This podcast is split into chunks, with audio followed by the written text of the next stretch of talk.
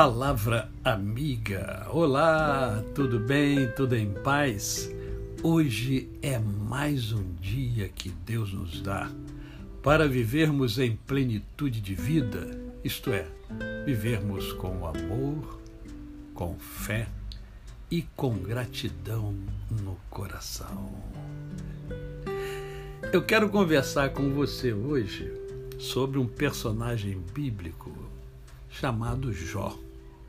Jó é muito conhecido é, pela sua paciência e também pelo seu sofrimento, porque ele sofreu muito. Mas eu quero me ater mesmo lá no final do livro de Jó.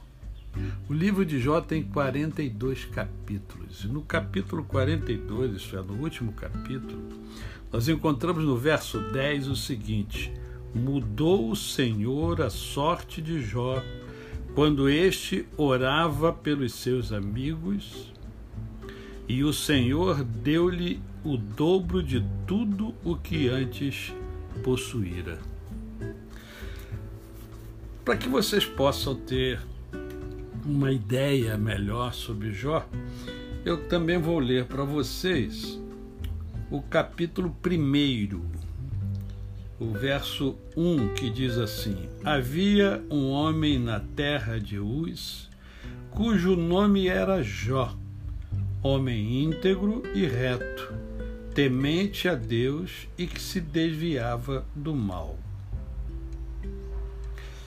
Nasceram-lhe sete filhos e três filhas, possuía sete mil ovelhas, três mil camelos, quinhentas juntas de bois e quinhentas jumentas. Era também muito numeroso pessoal ao seu serviço, de maneira que esse homem era o maior de todos os do Oriente.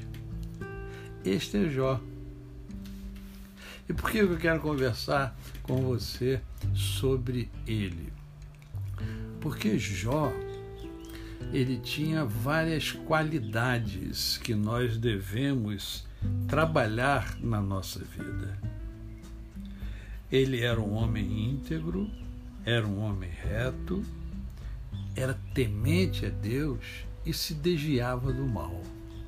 Será que eu e você temos todas essas qualidades? Será que todos nós temos esse comportamento? E depois disso, a narrativa bíblica vai mostrando o que foi acontecendo com Jó. Ele perdeu tudo, perdeu os filhos, perdeu. Mas perdeu todos os bens que tinha, ficou enfermo, ficou muito mal.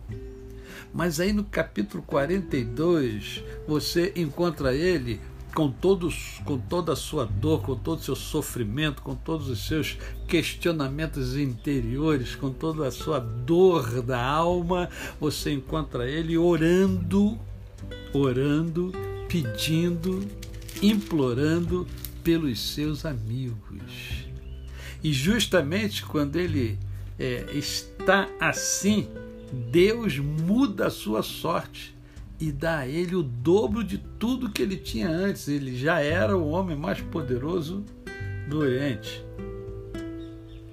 E ele agora tem o dobro. Porque ele era um homem íntegro, reto, temente a Deus e que se desviava do mal. Quanta coisa boa a palavra de Deus nos ensina. Cabe a mim e a você aplicar essa palavra na nossa vida. Vamos orar mais pelas pessoas.